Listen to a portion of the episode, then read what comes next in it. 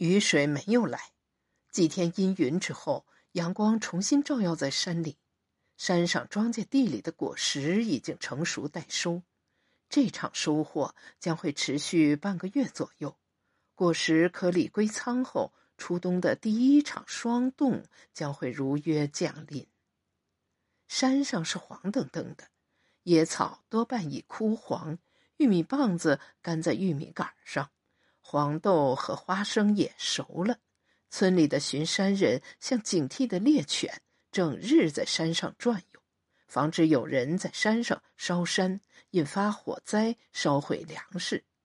巡山人是村里的质保员，在粮食成熟的日子，整天黑着脸训斥村里的娃娃，搜索他们的口袋，看是否有打火机，让他们离地里的粮食远一点儿并警告他们没事别上山乱转悠。他把手里的竹条子甩得嗖嗖响。等到开山节，巡山人终于松了口气。开山节是一个节气，意味着可以上山收山上的粮食了。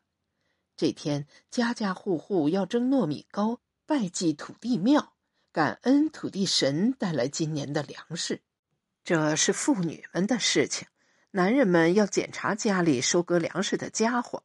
盛放粮食的竹篾很可能被老鼠咬破了，要重新修补。砍玉米的锄头也许得磨一磨，钢瓮也要搬出来晒掉湿气。村里弥漫着过节的气氛。莫老太不需要拜祭土地神，人间任何与香火有关的行为都和他无关，但他还是天不亮就起来。把前一晚泡好的糯玉米提到厨房的磨盘边，一丝不苟磨起来。有家底的人家会用糯大米来蒸，而多半人家则依照古老的习俗蒸糯玉米糕。莫老太觉得这两种米在口味上其实并无多大区别，只不过拿糯大米糕到土地庙去祭拜时，能长主人家的面子。磨盘有些年头了，归置在厨房边的偏房里。这里放置莫老太的劳作工具：两把手柄长短不一的锄头，几把手柄磨得光亮的镰刀和柴刀，几只叠放在一起的陈旧竹篾背篓。在微亮的光线中，那几只叠放的竹篾背篓活像一个沉默的人影。莫老太微微的心惊肉跳。上了年纪后，特别是近几年，猛一眨眼，看什么都像人影儿，能把人吓一跳。他把暗处的磨盘搬到厨房，清洗干净。这东西一年到头没用上两回，蒙满尘垢。晨曦慢慢从厨房的屋檐下透进来，村庄深处开始传来各种响声。厨房门板响起抓挠的声音，莫老太心里暖了一下。天没亮透，她没把大门打开。老伙伴转到厨房后来挠门了，拉开门栓，黄狗窜进来，两条前腿跃跃欲试，要搭到老朋友的身上。莫老太拍拍他的脑袋，狗婉转的哼了一声，算是打招呼。猛地传来一声响炮。脆生生的炸响在静谧的清晨里，莫老太手一抖，手里的饭勺落到地上，他的伙伴曲折的呜了一声，腰身一塌，缩进饭桌下。响炮很短，没几声便灭了。莫老太马上想到顺义那老东西，无端端的，只有丧炮才这么响，他的胸口剧烈起伏起来。绿玉是不可能让他的公公不净脸就落气的，除非那是他本人的意思。当他的目光落在清洗干净的磨盘上时，他很快便否定了自己的想法。今天是开山节，晨起是要在土地庙前燃炮的，告知土地神今天是村民拜祭他的日子。莫老太松了口气，跌坐在凳子上。当晨曦的明亮光线透进厨房时，莫老太才从沉思中醒过来。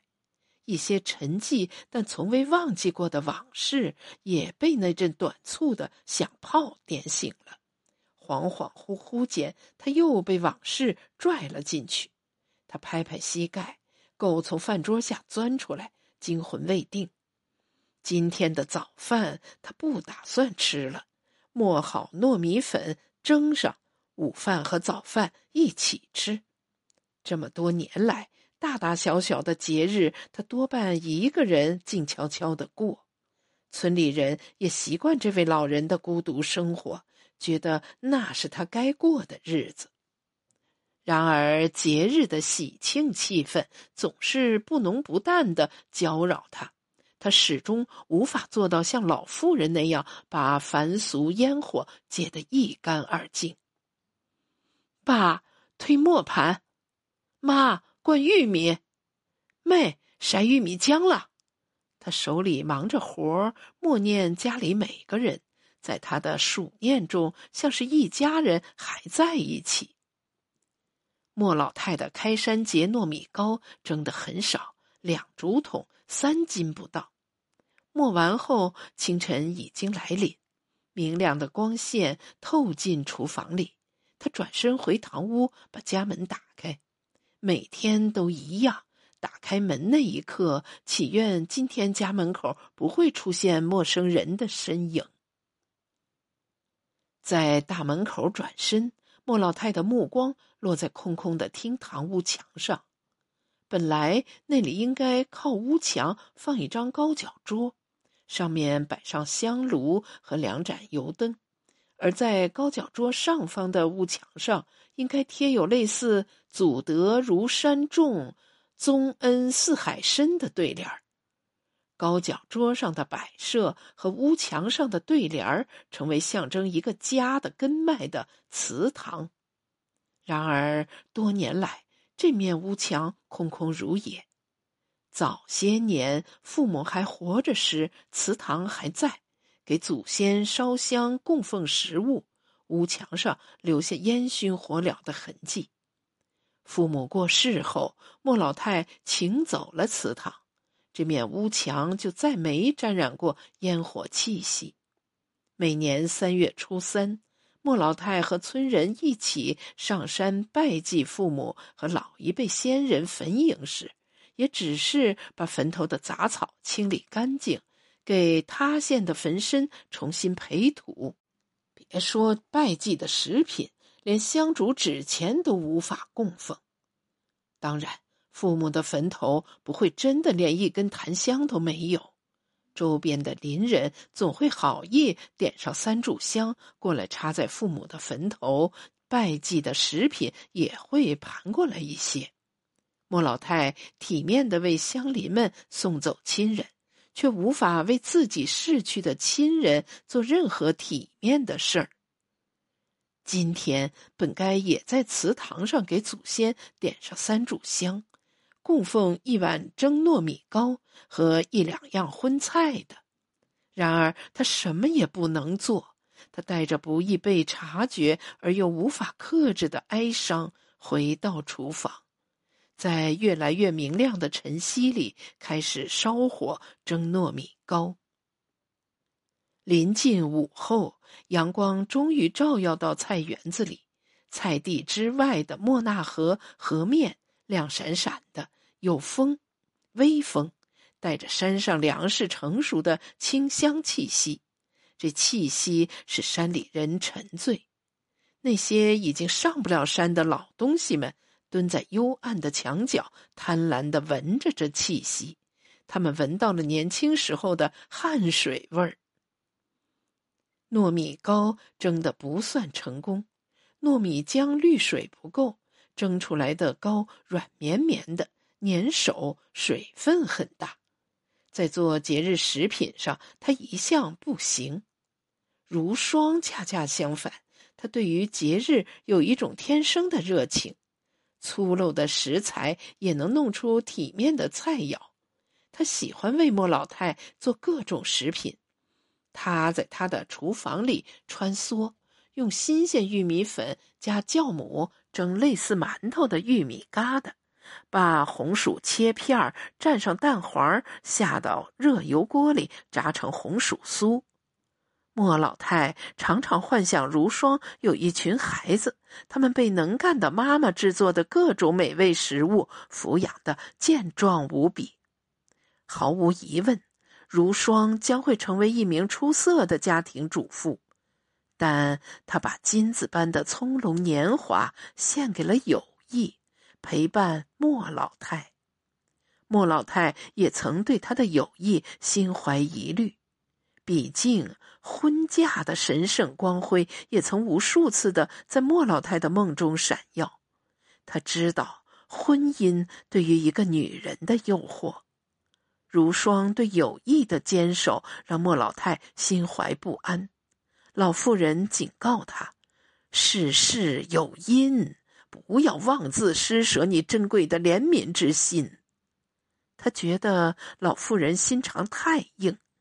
但过后，生活总是用各种各样的事情给予他教训，证明老妇人的断言是正确的。吃过半碗蒸糯米糕，莫老太开始收拾秋收的工具，最主要是装粮食的缸瓮，要搬出来，把缸瓮底部的拉渣清理干净，晾晒干透，不然缸瓮会反潮。早年，他和村里庄户一样，用竹篾围子装粮食。竹篾围子不那么牢靠，会遭老鼠咬，但透气，粮食不会反潮。村人们养猫灭鼠，莫老太不能养家禽牲畜，在围子下放了捕鼠器。捕鼠器一向是顺义做的，他还会编竹器，在山上弄到几根半枯的藤条，揉揉搓搓。半天就能编出一个镂空的枕头，还绞着好看的花纹儿。他这门无师自通的手艺，在晚年帮他挽回了年轻时糟蹋掉的名声。邻居们只要把竹条子送到他家里，嘱咐编织个箩筐、簸箕，两天就给你弄好了，还给你送上门。莫老太成为净脸人后。屋里一些需要男人才能做的活儿，如霜总是命令他来做。人诚惶诚恐的来，做好后飞快的回去，生怕被吃了似的。莫老太一度认为这个天不怕地不怕的男人，畏惧他那双看过太多垂死生命的眼睛和抚慰过无数逝世灵魂的手。她还是个露水般洁净的姑娘时。他可不是这样的，什么玩笑都能开，嬉皮笑脸说要让爹妈请媒人上门提亲，娶了莫老太给如霜当嫂子。那时候他已经有了些偷鸡摸狗的行径，名声不好。如霜不干不净的骂他一脸。这俩兄妹在莫老太的生命中太特殊了。如霜和他曾在山上幽静之处羞涩的讨论过婚嫁的嫁妆，并偷偷学会刺绣，开始设计枕头套、被套、门帘儿的图案。他们在集市上买了上好的彩色丝线，并约定出嫁时一定要穿棕色半高跟人造革皮鞋，而不像别的姑娘穿母亲给做的笨重的绣花布鞋。他们的鞋跟踩在石板路上，声音是清脆的、与众不同的。那些一起讨论的时光多么美好！风和阳光柔和的落在姑娘们身上，风和阳光偷听了他们的秘密，最终把一切带走了。净脸人的岁月充满挣扎，充满孤独，充满酸楚。充满不能自圆其说的裂痕，没人能知道如霜的友谊对于他的意义。每当恐惧袭来、厌倦袭来、至暗袭来，如霜的友谊便像一抹温润的光亮，给他带来无可取代的暖意。老妇人说：“净脸人不需要友谊，孤独就是他的命运。”但他。真是并需要如霜的友谊，他为此充满感恩，直到如霜把生命留在某一个冬天里。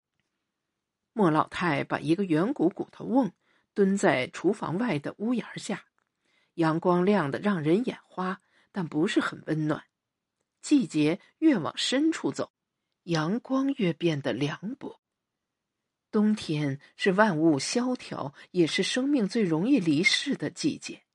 很多年老力衰的人，最终把生命留在寒冷的冬天里；也有很多人选择在这个季节缔结姻缘，把希望带进并不遥远的春天里。死亡与希望一步之遥，很多人却跨越不过去，最终天壤之别。瓮子大概坐了一颗石头上了，他一放手，他便倒了下来。滚到低处的菜梗，他愣了一下，有些生气。往事总是轻易让他陷进去，他始终无法像老妇人那样，把所有的精气神儿花在迎面而来的每一天。把瓮子从菜梗里搬上来，立好，里面长了一层薄薄的白灰尘，必须把这层白灰抹干净并晒透。最容易起潮的就是这层白灰尘了。回到屋里，拿了干麻布出来，阳光正好缓缓的照进厨房的门。菜地之外的杂草地空荡荡的，那帮混日等死的老家伙们今天一个没来，都在家里磨着门牙吃节日的糕点呢。他搬出三个缸瓮，擦干净后晾着，阳光变得暖和了些，白花花的。人晒着倦意，便爬上眼皮。他站在厨房后门，朝厅堂望。从大门那儿透进来的光线，照得堂屋亮堂堂的。门口那儿立着一只公鸡，在光亮处羽毛光滑鲜艳。静悄悄的，这沉静让倦意更浓烈了。搬一个板凳出来，靠在厨房门板上。却不敢闭眼睡去，人老了，睡意少，中午一觉把夜晚的觉也给睡走了，就得睁眼到天亮。远远的一声爆响由村庄深处传来，莫老太知道是从村里的庙宇传来。庙宇在村西头，一座用石头砌的矮巴巴的房子。里面窄小，只能放得下一张供桌。莫老太记得那里的一切，在成为净脸人之前，每年大年初一和开山节，他和母亲、妹妹抬着供奉的食物前往那里拜祭。供奉的食品不多，甚至有些简陋，他们从不觉得丢人。供奉的诚意是在心里。那是多少年前的事情了。遥远的，就像逝去的前世。他记得每个祭拜的礼节，石头槽里插满点燃的廉价檀香，弥漫的浓烈香火味儿，以及那些散发朴素香气的食物。如今，这些于他已是物是人非。